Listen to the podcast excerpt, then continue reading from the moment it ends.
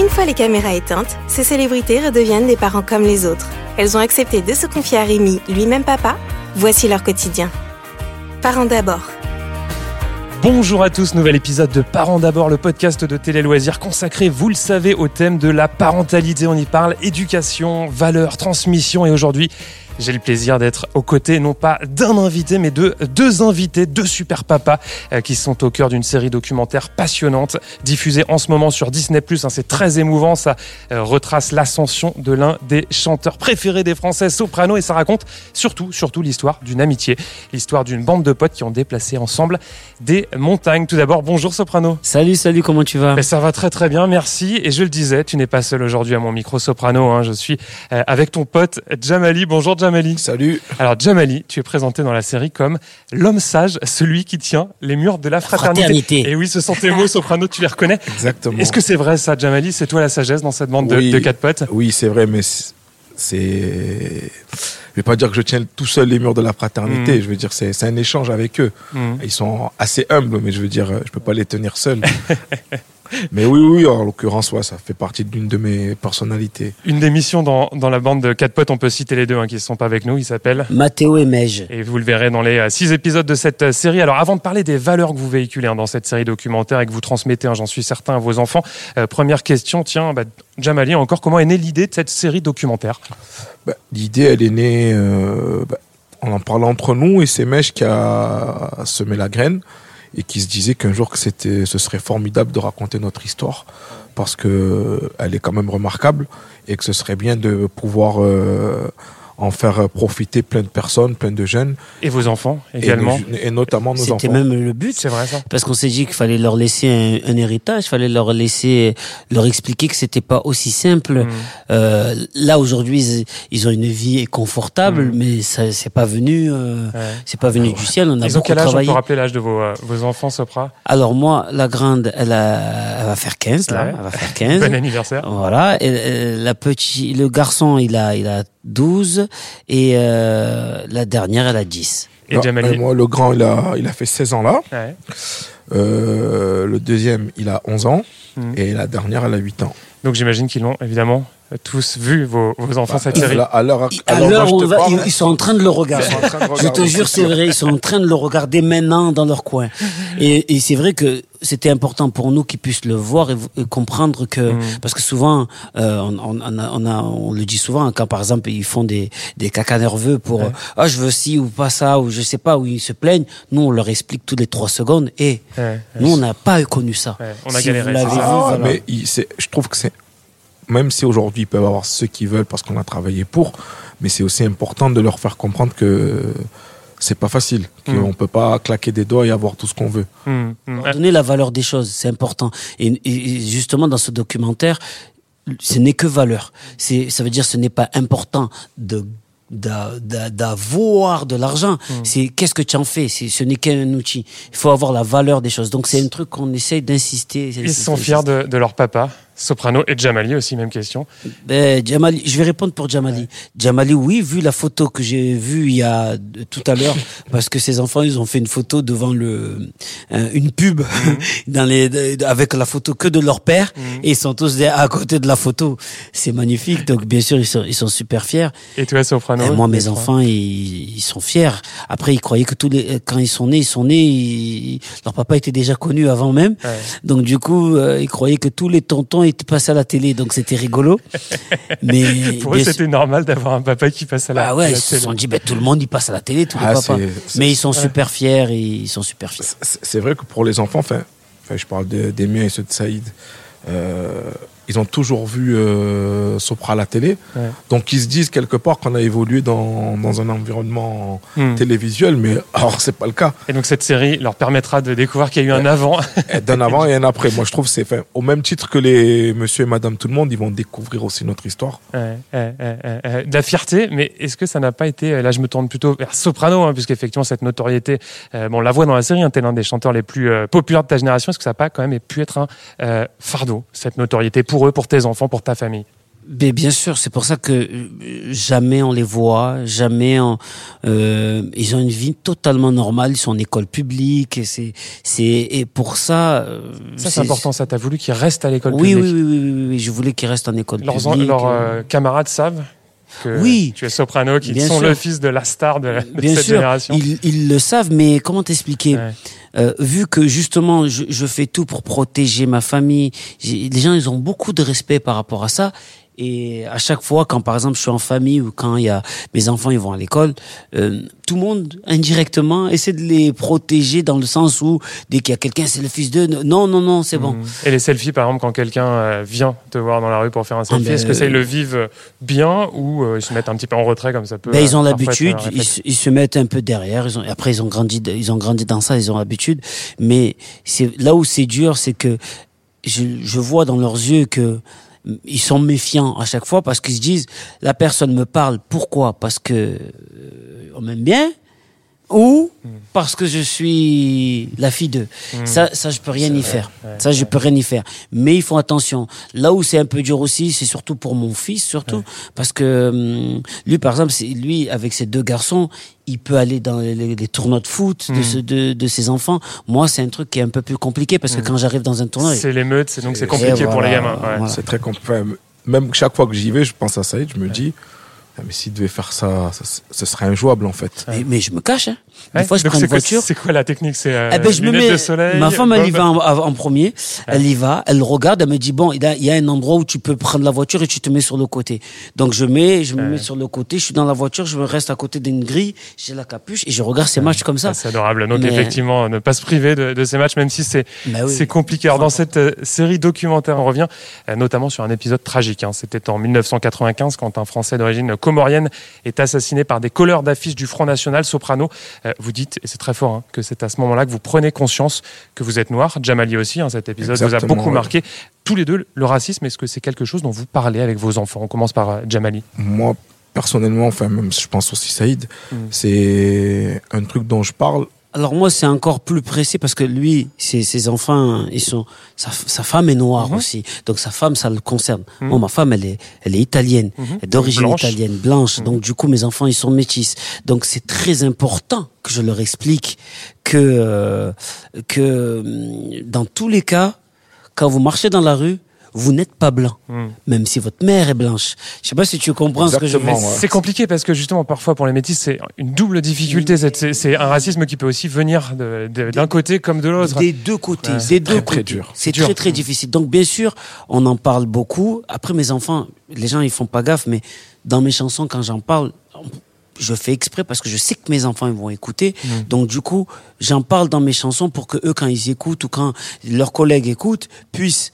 euh, entendre mon message que justement quand je fais un morceau comme Cosmopolitanie, Une c'est à, la tolérance, hein, on le c'est rappelle. très très pas. important Hmm. pour moi que les gens puissent, mes enfants puissent comprendre que lui, il est, s'il est juif, il est musulman, il est homo, il est noir, il est, euh, on s'en fout. Chacun, le but, c'est qu'on soit tous heureux tant qu'on dépasse pas la liberté euh, des autres. Est-ce qu'ils ont déjà été victimes de racisme? Mes enfants, pour l'instant, sinon ils me l'auraient dit, je pense pas. Les tiens, Ouais, ils ont été des, enfin, notamment euh, Camille, mais il y a très longtemps. Je veux dire, t'es dans un club de foot. Euh, ils étaient petits. Je pense que quand on est petit, on se rend pas compte forcément de l'impact des mots. Hmm. Et moi, je pense, je laisse plus ça aux parents et que les parents et les enfants récupèrent euh, certains extraits. Mais hormis ça, ils n'ont pas été victimes de racisme pur. Hmm. Non, je pense. Hmm. Les attentats du 13 novembre 2015, ça c'est quelque chose euh, qui vous a aussi profondément marqué. C'est au cœur du quatrième épisode hein, de cette euh, série documentaire. Vous qui êtes musulman, euh, je me tourne vers euh, Sopra. Comment est-ce que vous avez géré cela avec vos enfants? Est-ce que vous leur avez dit ça risque d'être un petit peu compliqué pour vous Il risque d'y avoir en France peut-être davantage d'islamophobie. Comment ça s'est passé en novembre euh, 2015 quand euh, ces attentats surviennent à Paris? Ah ben alors je vais raconter une histoire qui est magnifique, c'est notre anecdote euh, de- du soir même. Le 13 novembre, nous on est en concert. euh, Je sais pas si- C'est dans le bus, je crois, la Ouais, veille voilà. d'un concert. Je Voilà. sais pas si Angoulême ou en dessous Paris, pas très loin de Paris. Voilà, on est à côté. Mais euh, ma femme est née le 13 novembre. Donc t'imagines. Et elle monte avec mes sœurs, avec euh, nos, nos femmes, avec tout le monde, pour euh, justement venir fêter l'anniversaire à, à, à- à Paris. Mhm. Et en plus, le resto qu'ils ont réservé, c'est le resto où justement il y a eu les attentats. Mais la SNCF, il y a eu un, comment s'appelle, un retard. Donc du coup, le train n'a pas pu les amener. Donc on a eu, ils ont, elles ont eu beaucoup de chance. Mais elles venaient aussi surtout pour venir à notre concert du 14 novembre qui était au Zénith de Paris. Donc pour nous, ça nous a déjà fait beaucoup peur quand Jamal nous appelle, nous dit les gars, on allume la télé, regardez ce Il qui se Il passe. se passe quelque chose. Euh, regardez ce qui se passe. Et on est en train de voir, moi, en panique, je, j'appelle ma sœur, j'appelle ma femme, je lui dis, qu'est-ce qui se passe? Elle me dit, on est dans le train, le train, il s'est arrêté, on n'est pas arrivé, on a, on a un retard dans le train, euh, au resto, mais on vient de voir que le resto, c'est là-bas où ils ont tiré. Et du coup, nous, on a eu très peur. Et la première chose, et souvent c'est lui qui le dit, et voilà, les gens ils vont encore mélanger. Ils vont encore tout mélanger. Ouais, ouais. Et c'est pour ça qu'on ne pouvait pas ne pas faire le concert, le concert qu'on a fait le 15. On était obligé de le faire parce que justement, en tant que jeune des quartiers, noirs, musulmans, comme je dis souvent, on a beaucoup de trucs à défendre. Si c'est à nous de montrer que justement ce n'est pas l'islam ou ce, ce, Et ça, ce n'est pas des jeunes des vous en quartiers. discutez, vous, Mais vous on en dites parle tous les Ah, jours. Tous les jours avec eux. Moi, moi, j'en parle tous les jours. Moi, je, je leur fais des cours, je leur explique, je leur explique euh, ce qu'est la religion, les trois religions, même, même le bouddhisme, je leur explique. Donc ouverture à toutes les religions. Et il faut qu'ils comprennent Ouais. c'est quoi. Ouais. Voilà. Et lui encore, c'est encore un ne- autre cas. ne, ne serait-ce que leur expliquer. Et après, je pense qu'il y a un truc qui est fondamental par rapport à nous parents, c'est le comportement. Hmm. C'est nous comment on se comporte envers les gens. Hmm. Je pense que c'est le meilleur vecteur de d'éducation qu'on puisse euh, leur donner. Hum. Donc l'éducation et, et la tolérance, ça vous dit, c'est au cœur des discussions avec vos enfants. Je me retourne vers Sopra. Oui. Euh, et l'éducation religieuse aussi, parce qu'on voit dans le documentaire, on, on revient Ouais, quelques ouais. années en arrière, c'est très important. Tout petit, euh, vous étiez effectivement dans une école où on vous enseignait euh, avec un professeur hein, le, le Coran. Vos parents aussi euh, étaient très très attachés à la religion. Ça, aujourd'hui, vous leur transmettez cette foi, cette éducation religieuse, ces valeurs que euh, véhicule l'islam? Bah alors, c'est encore un peu plus différent parce que nous, on a grandi dans un quartier. Par exemple, euh, Jamali était dans le dans le dans mon quartier. Il venait dans mon quartier pour aller à l'école coranique. À Marseille, il y a beaucoup beaucoup de Comoriens. Et qui dit Comorien, la culture est est vraiment ça, ça a approprié euh, Marseille. Donc dans les quartiers, on avait tous au moins un prof coranique pour nous apprendre. On avait l'impression qu'on était au Comores en fait, un peu indirectement. Donc du coup, c'était quelque chose de naturel d'aller à l'école coranique. Euh, les générations maintenant avec nos enfants, moi, je, je, je, le, je leur ai appris à prier, bien sûr, je leur ai appris la religion, mais je ne les ai, je leur ai pas dit, il faut que vous soyez dans la religion, il faut nanani nanana. Tu les laisses libres je les laisse libres et ce qui est, ce qui est euh, important, c'est que leur, leur mère euh, n'est pas musulmane. Donc, donc, du coup, je suis pas là pour euh, Mais eux sont musulmans dans le sens où ils fêtent les, les, les les grands- religions, mais même ils fêtent Noël, donc ils fêtent aussi les, les fêtes catholiques. Mais, mais oui, bien sûr. Après, ma, ma, ma, ma grande fait le ramadan. Mhm. Le garçon, il, il le fait pas, mais la grande, oui. Parce qu'elle dit, ouais, j'ai envie de le faire, j'ai envie de comprendre, j'ai envie de m'intéresser. Et je pense que il n'y a pas que moi comme ça, parce que souvent, les gens, ils, ils croient qu'on, euh, que la religion euh, se fait imposer par les gens. Non, non, non, non, non. Il y en a plein de couples mixtes qui, qui, qui, qui font comme moi. Il y en a plus que les gens, que, plus que ce que les gens pensent. Alors la, la religion, on en parle, il y a quelque chose de très important aussi et à tous les deux dans votre vie, c'est la musique. Ça, c'est au cœur de votre vie. Jamali, hein, d'ailleurs, on vous voit euh, chanter puisqu'aujourd'hui, on le dit, hein, vous travaillez, vous travaillez dans, vous travaillez dans l'ombre. hein, vous êtes un peu le DRH. hein, c'est, c'est ce qui se dit. Vous verrez hein, pour ceux qui n'ont pas encore vu le- la série. euh, c'est, c'est un peu votre rôle, mais vous avez chanté quand vous étiez gamin. J'ai une carrière qui s'est arrêtée très tôt, mais je suis fier de cette carrière. Est-ce que, donc question pour tous les deux, est-ce que parmi vos enfants, il y en a qui veulent devenir chanteurs Euh, pas que je sache, pour l'instant. Après, vocation ouais. ils m'en parleront. Bah, Mm. En tout cas, je sais qu'ils ils- ils kiffent la musique comme nous on kiffe, parce que bon, on écoute les mêmes playlists. Hein, c'est pas comme nous à l'époque où on pouvait pas écouter, enfin on écoutait la musique de nos parents, mais on pouvait pas dire ouais regarde ce, ce chanteur il tue. Là on, on écoute les textes, ouais, regarde il dit, il dit de la merde, etc. Mais pour l'instant, bon, le grand il a 16 ans. Hmm. Euh, j'ai pas. Pas de vocation pour, pour l'instant du côté pas- de- des, pas enfants- des enfants, de tes enfants de Jamali. Et toi, Sopra, est-ce qu'il y a des, des- déjà des, des débuts, des velléités, des vocations chez tes enfants? Alors, ma grande, non. Mhm. Non, Euh, elle c'est elle veut être euh, elle veut travailler dans dans le, le comment ça s'appelle euh, ah là comment ça s'appelle? Elle veut travailler dans les dans la science dans les sciences pas Scientifique, donc, ouais. J'ai dit merci magnifique mon garçon lui il en a rien à faire il veut faire du sport donc euh, lui la musique il s'en fout par contre la dernière elle veut être artiste Donc, tous- tous les jours elle me saoule pour que je lui apprends à chanter Je vois Jamali qui se marre, pourquoi mais parce, Parce que dans son, dans son personnage, ça lui va. ah ouais, Quand ma dis fille, ça, elle- j'ai dit, bah ouais. euh, ma fille, c'est un personnage, Clairement la dernière. C'est vrai. Donc, euh, oui, oui, oui. Donc, du coup, oui, elle, chanson, elle, est- ouais. elle- elle a tout tenté. La chanson, le théâtre. Là, par exemple, ce week-end, j'étais à son, comment ça s'appelle, son spectacle de théâtre. Je la regardais, j'étais mort de rire parce que j'ai dit, pff, il y a que elle pour me faire ça. Donc, oui, c'est possible qu'un jour, elle arrive avec une guitare et me dit, papa, voilà, je vais sortir un disque. Alors, on parle de musique, Soprano. euh, bah, tu as dédié à chacun de tes enfants un titre. C'était quoi l'objectif? C'était de leur léguer un héritage, un petit peu comme cette série euh, euh, dont on parle. Mais ces titres, c'était quoi? Leur dire que vous euh, les aimiez plus que tout par la musique? Raconte-nous. C'était important pour moi de, la- de, le- de, le- de leur dédier une chanson, surtout que j'ai fait une première qui s'appelle Inaya, la chanson Inaya au nom de ma fille, qui elle cette chanson je l'avais pas, je j'avais pas d'idée derrière, je l'avais faite parce que je venais d'être papa pour la première fois, c'est un truc de fou, donc je voulais lui déclarer ma flamme parce que c'était un truc de fou, j'avais pas pensé que j'en allais avoir deux autres après, tu vois, donc c'est, mais du coup j'ai fait la première. J'ai fait le deuxième pour mon fils qui s'appelle Accroche-toi à mes ailes parce que je parlais à mon fils, je lui disais la vie va être dure, tu es un garçon euh, qui, qui va affronter beaucoup de choses, donc il faut que tu... Donc je lui ai écrit, à un moment donné, la dernière j'étais obligé. Ouais, en ouais. plus c'est la plus caractérielle, donc... La fameuse dont on parlait il y a quelques Je clairement que tu aurais eu des histoires. Ah, j'aurais eu des histoires de ouf, tu vois. Donc euh, c'est c'était important de, de mais mais aussi c'est pour lui aussi c'est juste une déclaration. Une déclaration. 2007, il y a une chanson, là c'est un peu plus triste puisque c'est une chanson qui est dédiée au fils que tu n'as pas connu. Euh, ça, ça n'est pas dans la série documentaire. Est-ce que c'est quelque chose qui aujourd'hui est évidemment toujours une blessure et comment t'as- tu as réussi à la penser, cette cicatrice qui évidemment se refermera jamais, mais Ben, en fait, on l'a pas mis dans le documentaire parce que justement, on voulait pas en parler parce que ça ne concerne pas que moi. Ça concerne une autre famille et d'autres familles.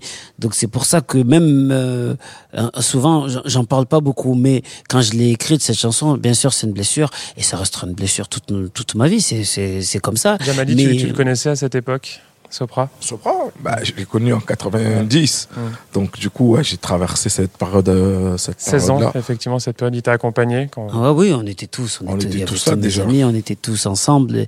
Et tu sais, ce documentaire, ce qui est magnifique, c'est que euh, quand je quand je regardais euh, chaque fois les interviews de chacun, je me disais, putain, mais j'ai de la chance. Hein. Bon, ils me cassent les pieds tous les jours, mais quand même, j'ai de la chance qu'ils soient là tous là, parce que sinon, on aurait tous pété les plombs à un- à un moment donné avec les vies qu'on a eues, les, les problèmes qu'on a sûr, ouais, et tout. Et, et, et c'est pour ça que c'est très important. C'était important pour nous euh, de, de faire un, un docu qui parle de nous quatre, pas, pas que de moi, pour justement montrer à nos enfants, parce que nos enfants, ils traînent ensemble. Pour juste finir sur cette blessure et après on passe effectivement à un autre, un autre thème, c'est euh, quelque chose que vous espérez toujours, Sopra, retrouver euh, ce, ce garçon. Bien, bien sûr, comme tous les papas, comme tous les papas, toujours, tous les jours, tous les jours. Mm, mm.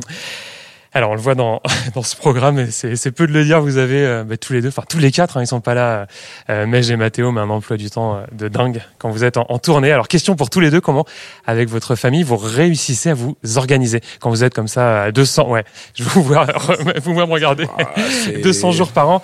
Alors, forcément, ne pas être avec vos enfants pour les coucher, faire leurs devoirs, est-ce que c'est un crève-cœur? Et surtout, allez, soyons positifs, comment vous faites pour compenser quand vous êtes euh, voilà, Bah, là, déjà, de retour à la maison? aujourd'hui, il y a les téléphones. Donc, euh, moi, je parle avec mes enfants sur WhatsApp. Tu leur envoies en, en continu on des vidéos, des, des des vidéos, photos? on s'appelle. Euh, après, il y a leur mère qui prend le relais, qui est très, très, très, très organisée. Donc, du, Hmm. ça fait de- plus de 16 ans que qu'on est organisé, que elle sait ce dont elle doit s'occuper. Hmm. Et moi, quand je suis là, par contre, je, je les emmène à l'école, je les emmène au foot, j'essaie de compenser Hmm. comme je peux. D'être là à Au-delà de 100%. ouais. exact. Mais par contre, quand on est là, on est là à 200%. Ouais, ouais. On peut pas être là à 10%, le repos, etc. Mais après, c'est une organisation qui s'est mise en place naturellement, quoi. Et Soprano, c'est pareil, toi aussi, par les, Ah les oui. téléphones, par les photos, les WhatsApp et tout ça, tu... Ah, moi, je suis. donnes des nouvelles, euh. Il y a des horaires où on, est, on, on se FaceTime tout le temps. Après, comme nos enfants, ils sont un peu plus grands, du coup, on a de la chance, ils ont le téléphone. Ça veut dire que ma fille et mon garçon, les deux premiers, ben, je suis, c'est comme si j'envoyais un texto à mon, mon pote. Hmm. Donc, du coup, je suis avec eux constamment con- connecté. Mais quand même, il y a toujours un fast time à la fin, le soir. Mais c'est une grosse organisation. Après, on a de la chance, comme je t'ai dit, comme on est des amis d'enfance, euh, même euh, nos femmes entre elles s'entraident. Donc ils Donc, se connaissent, ça fait un dire- groupe finalement. Voilà, les gamins se connaissent, les femmes se connaissent. ouais. Ils ont les, les emplois du temps, tous, toutes elles ont nos emplois du temps. Ouais. Elles sont surtout le mieux. Donc du coup, euh, si Saïd il est là, ça veut dire que lui il est pas là, ça veut dire que lui il est pas là. Donc on s'organise. Les filles viennent Ouais. on mange ensemble. Ouais. On prend les, les les anniversaires. Pour nous, le truc le plus compliqué, c'est les anniversaires parce qu'il y a beaucoup d'enfants. Et j'ai l'impression Moi, que perso, j'ai tous lâché les week-ends, ah ouais, nous on a pété les plombs, on a dit, arrêté. les anniversaires, c'est bien, on se les souhaite, mais après, On peut plus faire un goûter. pour vous. euh, ouais. Après, je peux comprendre le, le fait de vouloir rassembler. Mm. Je l'entends, je le comprends. Mm. Mais après, c'est-à-dire que déjà, le peu de week-end qu'on a, on se concentre sur le foot, sur les activités, les activités, ben, la gymnastique en l'occurrence pour ma fille. Ah, si on rajoute les repas de famille, les anniversaires, on Ah ouais, n'a plus de des vie, fois quoi. le week-end, on arrive, on dit mais On n'a plus de vie, À la quoi. base, justement, je me suis dit, on va, on va prendre un week-end, on part tous ensemble. Ah non, on peut pas. Lui, la foot. Elle, elle a l'anniversaire de là-bas. Elle, elle doit préparer un. un- J'ai dit, mais, mais c'est quand qu'on est un emploi du temps de dingue également. le Ils ont plus un, mais c'est eux qui ont plus un emploi du temps. Ils- notre planning, il est plus, un peu plus ouvert que le leur, je crois. Et vos femmes, bah, t'en parlais euh, il y, a, il y a quelques instants. Est-ce que euh, dans le documentaire, ça, on, on le voit pas beaucoup, mais est-ce qu'elles vous conseillent artistiquement Est-ce qu'elles vous disent parfois ça c'est une bonne idée, ça c'est pas une bonne idée, ou pas du tout Elles s'impliquent pas du tout sur l'artistique. Je sur, vais parler sur pour. Jamal. Moi, je pose jamais la question parce que sinon, à chaque fois, ça part dans tous les sens. Ouais, je- c'est, je pense que euh, ça part dans tous les sens. Chacun son métier. Ouais. Non, Mais, mais, mais quand même, on, est, la- on communique. Mais oui, on communique, elles savent tout ce qu'on fait. Ouais. Mais par exemple, Mais toi, ta femme, par exemple, est-ce que tu lui montres des, des maquettes avant de les, les je sortir montre plus à mes enfants et après elle à la fin. Parce que sinon, quand elle va dire un truc négatif, ça va m'énerver. C'est vrai. Ça va, parce que c'est les seules personnes qui arrivent à, à appuyer sur le bouton. Là, tous les papas qui écoutent, ils vont dire, Ouais. mais c'est vrai. Il y a que, moi, je suis quelqu'un de très calme. Ouais. Ben, c'est la seule personne qui peut appuyer sur le bouton et que je monte en l'air. Mais, mais par exemple, Ta femme, c'est quoi? Un avis, j'imagine, qui compte. Et donc, Mais ça- oui, bien sûr, mais je vais te donner un- un- un- un- une anecdote. Il y a une chanson à, nous, à moi qui s'appelle Fresh Prince. Fresh Prince, euh, pour les gens qui connaissent, c'est Jeffrey Romano des Glaçons. Ben, c'est elle qui l'a choisi, en fait. À la base, on devait sortir un autre morceau, mais j'ai dit, mais pourquoi tu sors pas celui-là? Regarde les enfants. Tous, ils font Jeffrey. Mais j'ai dit, mais ils connaissent pas Will Smith. Ils connaissent pas le prince de Bel Air. Elle m'a dit, mais toi, tu connaissais Mia? Elle a dit, tu connaissais Champagne euh, dans les groupes de funk? Et c'est là où les enfants, ils nous ont, ils nous apprennent des choses aussi. C'est que malgré qu'ils ne connaissent pas le prince de Bel Air, ils connaissent pas ma famille d'abord, toutes les séries que nous, quand on était petits, on regardait, bah aujourd'hui, grâce à, à l'occurrence Disney ou tout autre programme, ils peuvent se rattraper. Et tous nos enfants, ils connaissent le prince de Bel Air, ils connaissent Malcolm. Michael Kai, ils connaissent Malcolm. Et, même les morceaux, même nous à l'époque, on était impliqués dans la musique.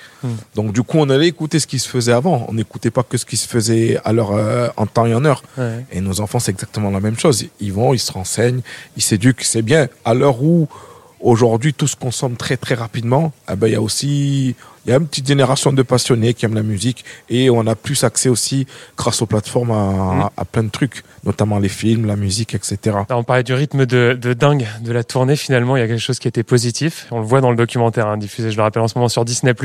C'est le Covid, la pandémie. Je dis que c'est positif. Racontez-nous, euh, peut-être Jamali, on va commencer. Pourquoi ça a permis finalement de stopper Ben, la machine ça, Ça allait trop vite, Déjà, je pense aussi, il- il est important de rappeler que on avait déjà aussi prévu de nous arrêter. Ça nous arrêtait de force. Enfin, on n'allait pas s'arrêter parce qu'on avait prévu de faire euh, les choristes. Les choristes. Mais je pense que c'était essentiel psychologiquement et physiquement de se reposer et de se recentrer. Hmm. Et je pense que ça nous a tous été plus ou moins bénéfiques. Mais je pense en l'occurrence physiquement, ça a été bénéfique en tout cas. Se re- re- recentrer sur la famille aussi? Oui, euh, moi j'avais, j'ai- j'ai- j'ai- déjà j'avais déjà commencé, j'avais entamé depuis un, un an avant ou deux ans les, les, les réseaux, je les ai laissés à, à- à- à- à mes collègues pour qu'ils s'en occupent. Donc depuis ça fait maintenant quatre ans, j'y suis plus. Donc déjà ça m'a enlevé. Après il fallait arrêter un peu, ralentir la- euh, tout ce qu'on faisait. Je faisais The Voice Kids, plus la tournée, plus la sortie de promo, plus ce truc. Donc on a ralenti avec The Voice, on a ralenti la tournée. Cette année on ne fait que les stades. Euh, mais c'était important de se recentrer sur l'essentiel, c'était la famille. Et ça, ils que- l'ont apprécié, j'imagine, vos enfants, d'avoir Ben leur oui. papa à domicile. Donc c'était un peu contraint et forcé au début, mais finalement, c'était. Mais tu sais, Ouais. j'ai jamais, c'est un truc de fou le Covid. Moi, en plus, moi, j'ai eu, j'ai eu une, une tragédie pendant, je perds mon père sur le, On le voit dans le sur le- sur- à cause du Covid, mais euh, c'est la première fois que je suis resté autant de temps avec les petits et ma femme à la maison. C'est un truc de fou de le dire, mais euh, je sais pas si tu vois ce que je veux Ah, te dire. bah ouais. Ça veut dire qu'on on a on a vécu ensemble. Alors qu'avant, on vivait ensemble, mais on n'était pas ensemble. Et, et, et moi, en plus, je profitais, j'avais installé ma, ma- Il y avait une chambre où j'avais mon studio et j'enregistrais les morceaux. Donc, ils étaient là quand j'enregistrais. Ils étaient là, moi, quand je faisais les devoirs avec eux. On s'arrêtait, on faisait les devoirs avec eux. On nous sortait les tablettes, on vérifiait tous les trucs. Bon, c'est là que je me suis rendu compte que j'ai tout oublié de l'école. Euh, et, et, et- et surtout, le truc que, en plus, Jamal il me dit toujours, c'est qu'il fallait les divertir. C'est ça. Il fallait s'en occuper. C'était la misère. Les Parce que Même ça si, même s'il y avait Netflix, il y avait les devoirs, Ouais. mais il y avait, bon, il y avait les Netflix, les Disney, etc. Mais Hmm. après, à un moment donné, ça s'arrête. Mm. Tu peux plus descendre. J'ai dit, wesh. Donc, soit tu fais des la activités petite, avec eux. la tienne. Et ça, Ah, veut plus, dire que dès que tu as fait un truc, c'est fini. Allez, c'est fini. Les garçons, qu'est-ce qu'ils faisaient chez lui? Ben, ils allaient prendre la tablette, ils allaient Ouais. regarder avait match, la play et mais en plus, il y avait plus de foot. C'était ça, terrible. hein. tout était à l'arrêt, on le Ah rappelle. ouais, Tout était après bon même ils avaient sorti l'expression sur Twitter j'ai fini Netflix je me souviens de ça? C'est que Et ça fait que sa fille et la mienne, Ah, toutes les- les trois secondes, nous, on n'avait même pas le temps de po- se poser. Je m'asseyais. se fatiguent vite Mais Dès oui, j'ai ah, fini, ah, j'ai quoi fini ça on fait ça fini, j'ai fait quoi Oh, j'ai dit, attends Parce que tu dirais que t'es patient, soprano, comme euh, papa Moi, ah oui, Ouais. oui, ah oui, c'est si, justement... voilà, d- d- dernière question, tiens, avant de, de vous laisser le mot de la fin. Vous définir en tant que papa, parce que ça, c'est presque la première question que j'aurais dû vous poser dans ce podcast, comme caractère. Tiens, on, va commencer, sais pas. on va commencer par Jamali en tant que papa, et ensuite on, on conclura ce- Euh, cette discussion. Ah, tu aurais dû- on aurait- Vas-y, après, moi, je donnerai son... comment il est. moi papa, comment je suis Un faux calme. je sais que ça il va dire quoi papa comment rien non Euh, comment je peux me définir? Euh, patient Ouais. je pense que enfin il faut être patient pour euh, pour éduquer des enfants pour pas s'énerver Mm. parce que des fois on prend la tendance à être débordé mais pour les accompagner sur les tournois etc il faut il faut une vraie patience de prophète Mhm. Je rajouterai un truc sur lui. Sur Jamali, ouais. C'est c'est- c'est- c'est surtout ses deux fils, c'est ses potes. Ça veut dire lui, c'est un grand blagueur. Ben, ses deux enfants, Hmm. j'ai jamais vu ça. C'est, on dirait qu'on on, on vit un one-man show tous les jours chez eux parce qu'ils sont toujours en train de se chambrer, de se faire des blagues, de se faire des... Bon, après lui, il, a toujours été comme ça. Mais quand tu vois ses enfants, un jour, ils arrivent à Dubaï, ils, ils lui font une surprise. Hmm. Ils s'assoient dans le resto, d'un coup, ils arrivent, tout le restaurant, il amène un gâteau d'anniversaire et c'est ses enfants qui ont dit joyeuse. Mais c'était pas vrai. C'était juste une blague. Et là, Ah, là, il m'a- voilà. m'avait eu. Ils, s'étaient mis deux matchs avec les. En plus, ils parlent pas anglais. Je sais pas comment ils ont, ils ont réussi à faire passer le, le message. Les mecs, ils sont revenus, joyeux anniversaire et tout. Je les vois mort de rire. J'ai dit, regardez. Bravo. Et toi, et toi, Saïd, soprano, comme papa, tu dirais que t'es un papa forcément aimant, comme Jamali évidemment, Bien mais sûr. pas patient aussi. Très patient. Rigolo, blagueur. blagueur, mais moi, c'est des, c'est, moins des blagues comme lui parce que je fais des blagues. Il m'appelle bla- papa blague pourri. C'est vrai, c'est ton surnom. Ouais, mais regarde, rigole, ça veut dire il sait déjà. Ça fait que je sais pas pourquoi, mais mon père était comme ça aussi. C'est que je fais euh, je fais que des des blagues chez moi. J'aime bien raconter des histoires. Par contre, je suis un papa euh, avec beaucoup d'imagination parce que j'invente des jeux, j'invente des histoires euh, rocambolesques. Bon, après c'est mon côté artiste qui fait ça. Donc je suis un peu le euh, le regarde ce que je veux dire. Le papa quatrième enfant de ma femme. Euh, Allez, pour conclure Voilà. ce podcast, j'aimerais vous laisser le mot de la fin, Soprano et Jamali. C'est la coutume dans ce podcast de Télé Loisirs. Imaginons euh, que vos enfants tombent sur ce podcast, écoutent la discussion que l'on vient d'avoir. hein, elle est disponible sur toutes les plateformes. Quel message souhaiteriez-vous leur adresser en quelques mots rapides, allez l'un après l'autre On va commencer par vous, Jamali, euh, s'adresser à vos trois enfants. Alors, euh, j'espère que vous travaillerez bien parce qu'il faudra vous occuper de moi quand je serai vieux. Et comme ma fille m'a dit, mais papa, tu es déjà vieux. Donc voilà. Ça fait Et beaucoup, que- ça fait que- beaucoup rire, Soprano. Et, et que je les aime surtout. Ouais. Oh, Et toi. Soprano J'adore. Ben, le plus important, soyez soudés, soyez ensemble, Parce que quand, vous trois, si vous trois vous êtes ensemble, rien au monde ne peut vous arriver. Et je trouve que c'est trop important quand je vois des, des familles qui se disputent pour des héritages, des frères qui ne se parlent plus. Moi, c'est le pire truc. C'est, c'est le truc qui me brise le cœur. Je trouve que c'est trop important, trop, trop, trop important. Je Restez t'appuie soudés. dessus, c'est incroyable. Il faut que les enfants, il faut, ils soient solidaires, il faut qu'ils se parlent quoi qu'il arrive. Il faut pas qu'il y ait des problèmes d'argent. De... C'est c'est vraiment triste de partir et de plus parler. Enfin, moi, je pense qu'on on rate nos vies si on fait ça. Ouais. Aimez-vous, restez ensemble? C'est trop important. Parents d'abord.